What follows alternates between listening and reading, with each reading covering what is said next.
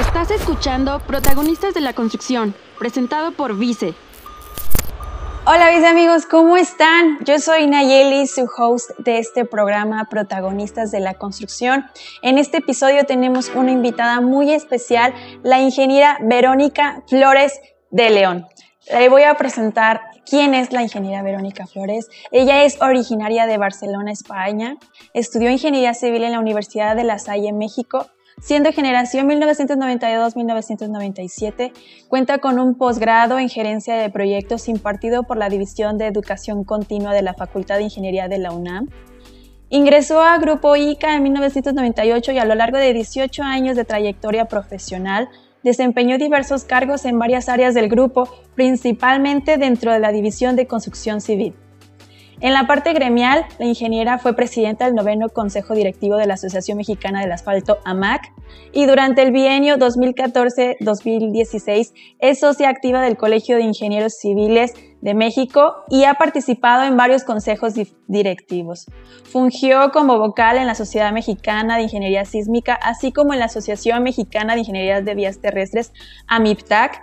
Es miembro permanente del Consejo Editorial de la revista Vías Terrestres y en la parte académica ha sido profesora titular de la Facultad de Ingeniería de la UNAM, dentro de la jefatura de construcción, impartiendo la materia de presupuestación de obras en la modalidad de curso en obra. Actualmente es miembro honorífico del Consejo Consultivo de la Licenciatura en Ingeniería Civil de la Universidad Autónoma Metropolitana, Unidad Azcapotzalco. Cuenta con diversos cursos impartidos por escuelas de negocios como el IPADE y el EGADE enfocados a programas de desarrollo para altos ejecutivos. Actualmente es consultora independiente y promotora de nuevos negocios y nuevas tecnologías sustentables para pavimentos, así como empresaria de la construcción. Ingeniera Verónica, muchas gracias por estar aquí. Bienvenida. Muchas gracias, Nayeli. Gracias por la invitación y un saludo para, para toda tu audiencia. Muchas gracias y pues el tema de hoy muy interesante para todos los que estamos aquí, la participación de la mujer en la infraestructura de México. Cuéntenos cómo es el panorama actual de la participación de la mujer ingeniera. Pues eh, creo que en los últimos años hemos tenido un sorprendente avance, un sorprendente avance. Em, pues eh, yo recuerdo hace casi 30 años que yo empecé a estudiar la carrera. Yo soy generación 92-97, hace casi 30 años. Éramos el 1% de la población, ingenieras civiles. Y hoy, según, según los datos que, que nos da la, la NUYES, la población de ingeniería civil, eh, en, en, en, lo que se refiere a, a estudiantes que están registrados, eh, en el ciclo 2020-2021, el 28.8% ya son mujeres, o sea, casi el 30%. O sea, quiere decir que en 30 años hemos, hemos eh, pasado de, eh, de, un 1 o 2% a un casi un 30%, pues me parece que es un avance muy importante. Muy importante. Así es, así es.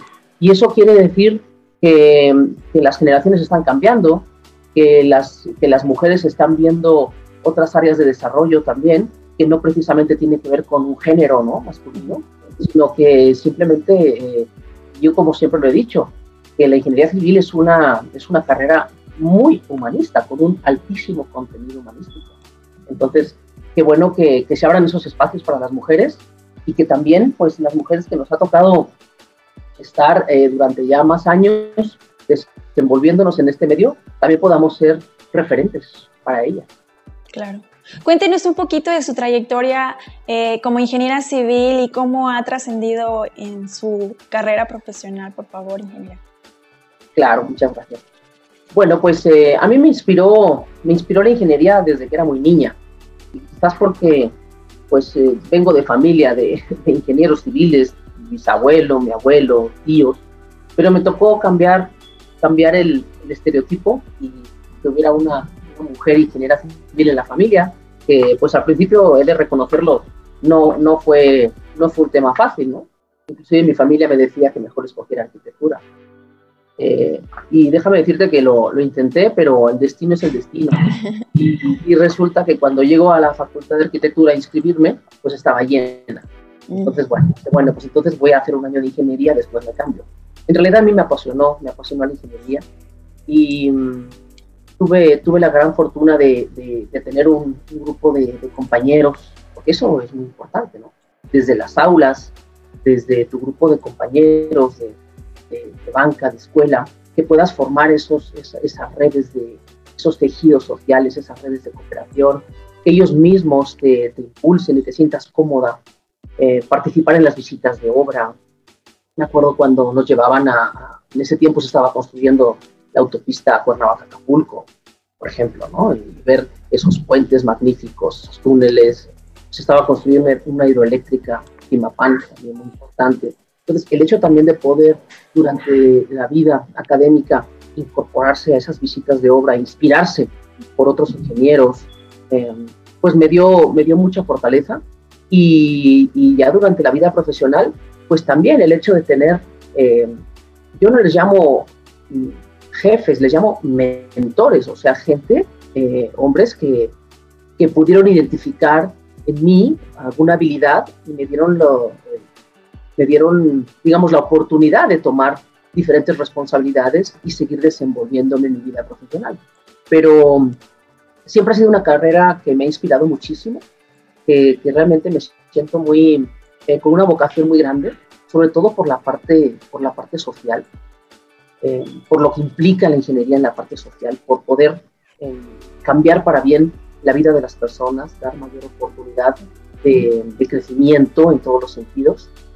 Y, algo que también considero que es muy importante es esa retribución que tenemos que hacer hacia nuestra sociedad. O sea, hemos tenido la oportunidad de crecer, de tener una, una preparación académica que no cualquiera lo puede tener. A veces ni siquiera por el tema de, de los recursos, porque hay universidades públicas, pero eh, de, primerísimo nivel y, y ranqueadas a nivel mundial muy importantemente. A veces es una cuestión de tiempo, no nada más de recursos, es de tiempo, que desde muy temprana edad tenemos que salir a, a, buscarnos fuentes de trabajo y eso a veces hace que no se terminen las carreras, que haya menos oportunidad. Entonces, el hecho de que podamos haber llegado a reunir ya, concluir una carrera, eh, desempeñarnos en nuestra vida profesional, tener esas oportunidades de crecimiento y poco a poco también irnos eh, volcando hacia em, esa conciencia social de cómo participar también en los gremios, cómo podemos hacer que nuestra voz se escuche más fuerte, que podamos incidir en un futuro en mejores políticas públicas, en que podamos incidir en mejores decisiones trascendentales para nuestro país pues eh, eh, eso, eso mucho se gesta en los gremios, en los gremios de ingeniería, en los gremios de la construcción, y eso también es, eh, algo importante que creo que a mí en mi vida me ha marcado positivamente y me ha dado la oportunidad em, de poder, em, pues creo que también incidir. y sobre todo también, aquí quiero destacar el tema de la oportunidad que algún día me dieron de dar clases en la Facultad de y también yo que tenemos esa, esa obligación, debemos tener esa obligación de volcarnos hacia las nuevas generaciones y la experiencia que tenemos, lo que hemos logrado construir, llegar a las aulas y transmitirlo y inspirar a, a, los jóvenes. Creo que, creo que esa es la parte que yo podría mencionar más, eh, más destacada de lo que yo siento sí, claro. de, de Sí, aparte, bueno, yo creo que la ingeniería civil es una carrera muy bondadosa, viéndolo del lado sentimental, porque, bueno, dejamos de ser mujeres, es una carrera que, que contribuye mucho al beneficio de la sociedad, conecta personas, a corta distancias. Y tocando un poquito este tema de las de las bondades de las mujeres, creo que tienen algún aspecto positivo siendo ingeniera? Si usted cree que tiene algunas ventajas la mujer en la infraestructura. Yo creo que sí, y creo que sí, y, em, fundamentalmente es porque como mujeres tenemos desarrollada mayormente la sensibilidad y la, intención. Eh, y, esto, al poderlo llevar a los equipos de trabajo, a las decisiones que se tienen que tomar, tanto en la planeación, en la construcción, puede incidir muy, muy significativamente en, en, el éxito de los proyectos. Creo que como, como técnicos eh, que somos dentro de la ingeniería civil, pues uno de los, de los pilares fundamentales que, que, debemos de tener, obviamente, que son nuestras capacidades técnicas para resolver problemas, para enfrentarnos con los retos eh, desde la planeación, la construcción, los procesos constructivos, de cuidar, de cuidar perfectamente que las obras, que los proyectos salgan en tiempo, costo. Esa, esa capacidad técnica es, es, es, un común denominador que todos debemos de tener y para eso vamos a las aulas, a estudiar pero algo también muy importante que debemos de complementar en nuestra vida profesional son las habilidades blandas. Eh, la capacidad de liderar equipos, la capacidad de la comunicación, de expresar las ideas y de, saberlas, y, de saberlas eh, llevar a cabo, poder, poder llegar a, convencer o, simplemente a, manifestar eh, las propuestas y poder incidir positivamente las personas. Esas habilidades blandas nos van a dar muchas herramientas para llevar a cabo con éxito nuestro proyecto y nuestros proyectos de infraestructura.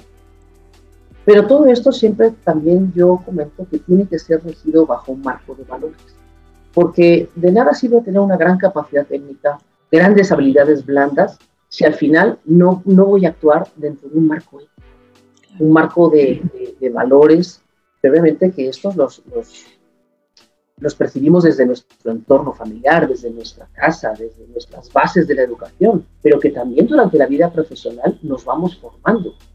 Vamos, vamos tomando esas, eh, ese ejemplo de, las generaciones eh, que nos han precedido y también de las organizaciones en las que estamos perteneciendo, porque al final tendemos a mimetizarnos con los entornos.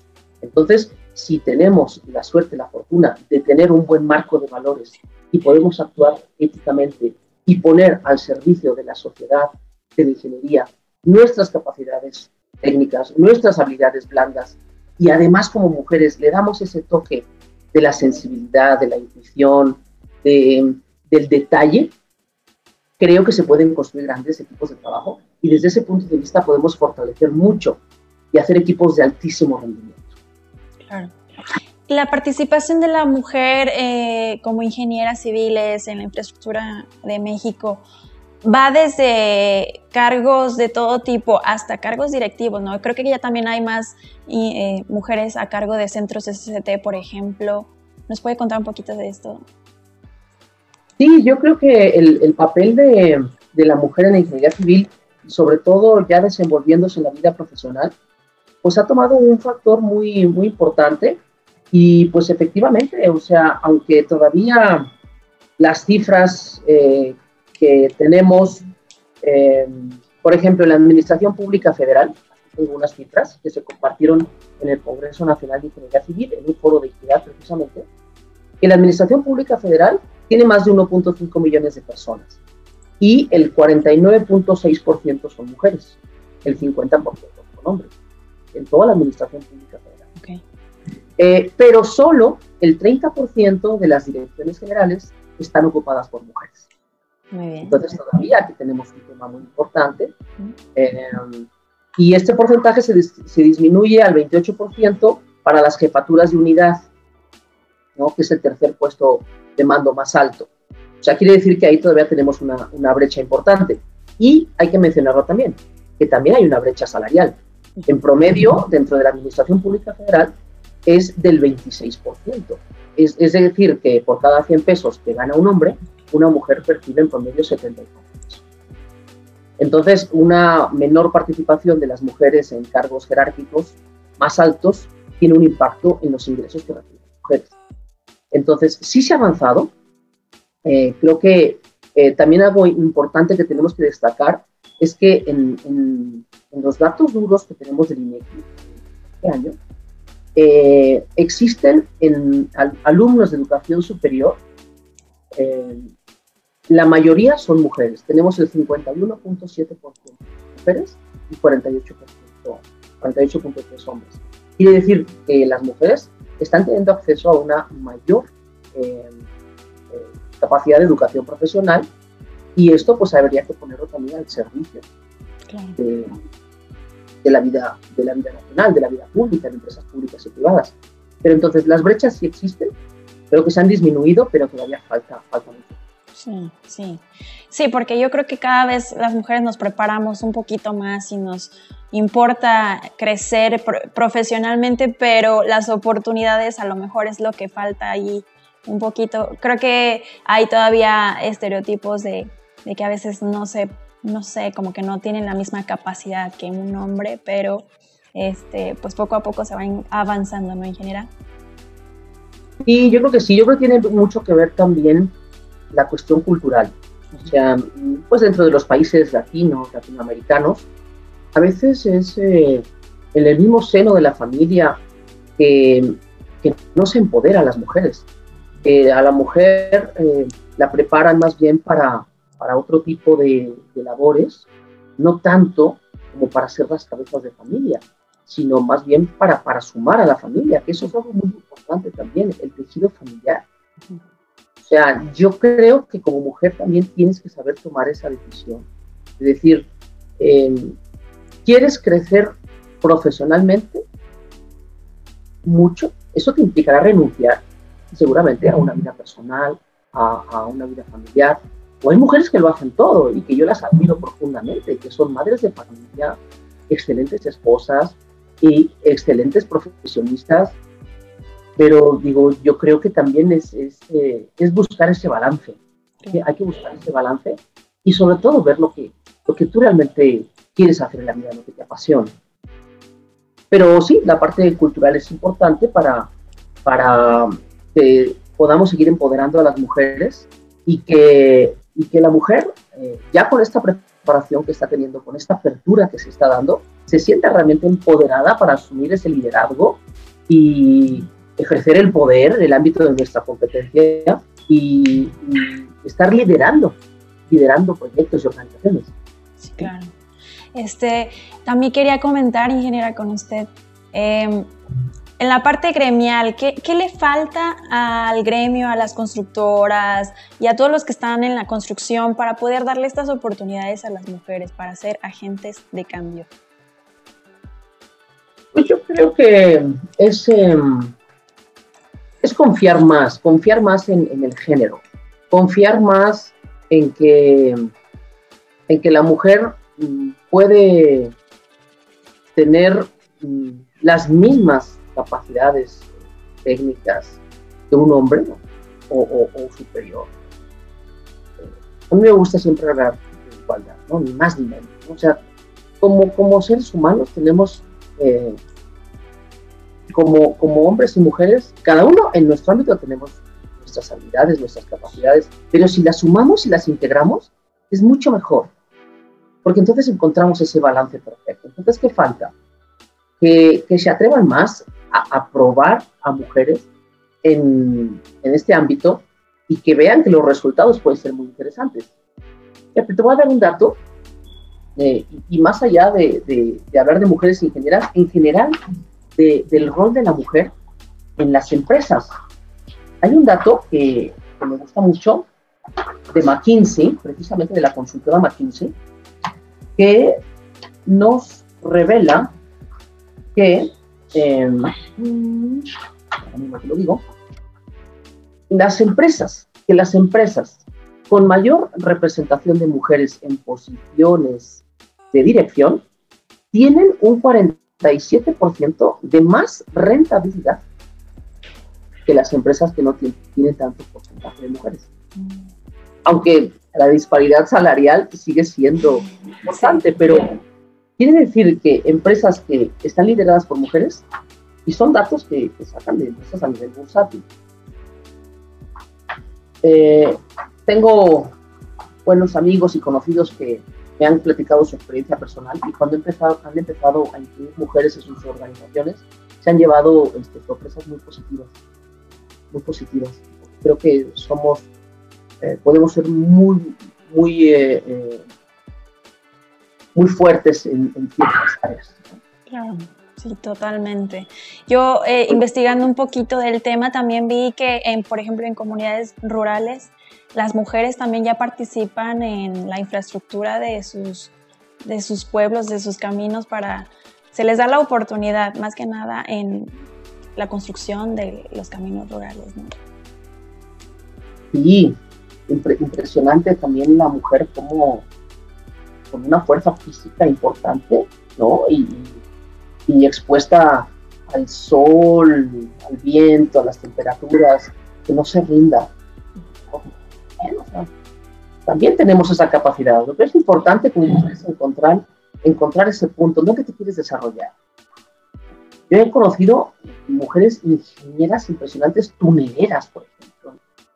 Cuando me tocaba visitar las hidroeléctricas y yo llegaba a la casa de máquinas y veía mujeres así, jóvenes, más jóvenes que yo, dijeron, y pueden pasar 12 horas en la excavación de un túnel y, están tan orgullosas de hacerlo y de estar al frente de esos trabajos.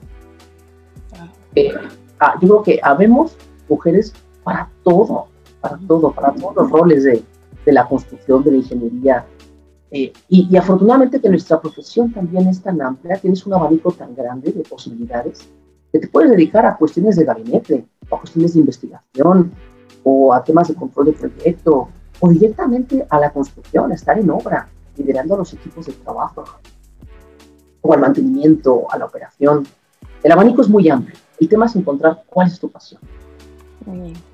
Me gustó mucho cómo cerró ingeniera. Y pues bueno, yo con esto concluyo. Este, le agradezco muchísimo su participación, sus palabras de aliento. Eh, la invitación está para todos los del gremio de la construcción, denle la oportunidad a las mujeres. Como bien dice la ingeniera, hay mujeres para todo tipo de puestos en la construcción, en la infraestructura, como ingenieras civiles. Muchísimas gracias por estar aquí. Fue muy motivante su plática. Y no sé si quiera comentar algo más, ingeniero. Pues em, yo creo que me gustaría nada más redondear esta charla diciendo que como, como mujeres como mujeres eh, que hemos tenido la oportunidad em, de poder desenvolvernos en, este ambiente tan apasionante, tan bonito, debemos de ser agentes de cambio. Y debemos de inspirar a otras mujeres y debemos de construir esas redes de solidaridad y de cooperación para seguir avanzando. Y pues al final, pues quisiera concluir con una frase que me encanta de una politóloga estadounidense que se llama Madeleine Albright, que dice que hay un lugar en el infierno muy especial para las mujeres. Sí, efectivamente, para aquellas mujeres que no apoyen a otras mujeres. Ah, menos mal. el lugar en el infierno es para las mujeres que no apoyan. Así que debemos de solidarizarnos apoyarnos, construir conjuntamente para tener un mundo Muy más chiquito. Muchísimas gracias. Concuerdo, ingeniera. Muchísimas gracias. Gracias, mis amigos. Espero que les haya gustado y nos vemos en la segunda temporada de Protagonistas de la Construcción 2022. Nos vemos. Chao.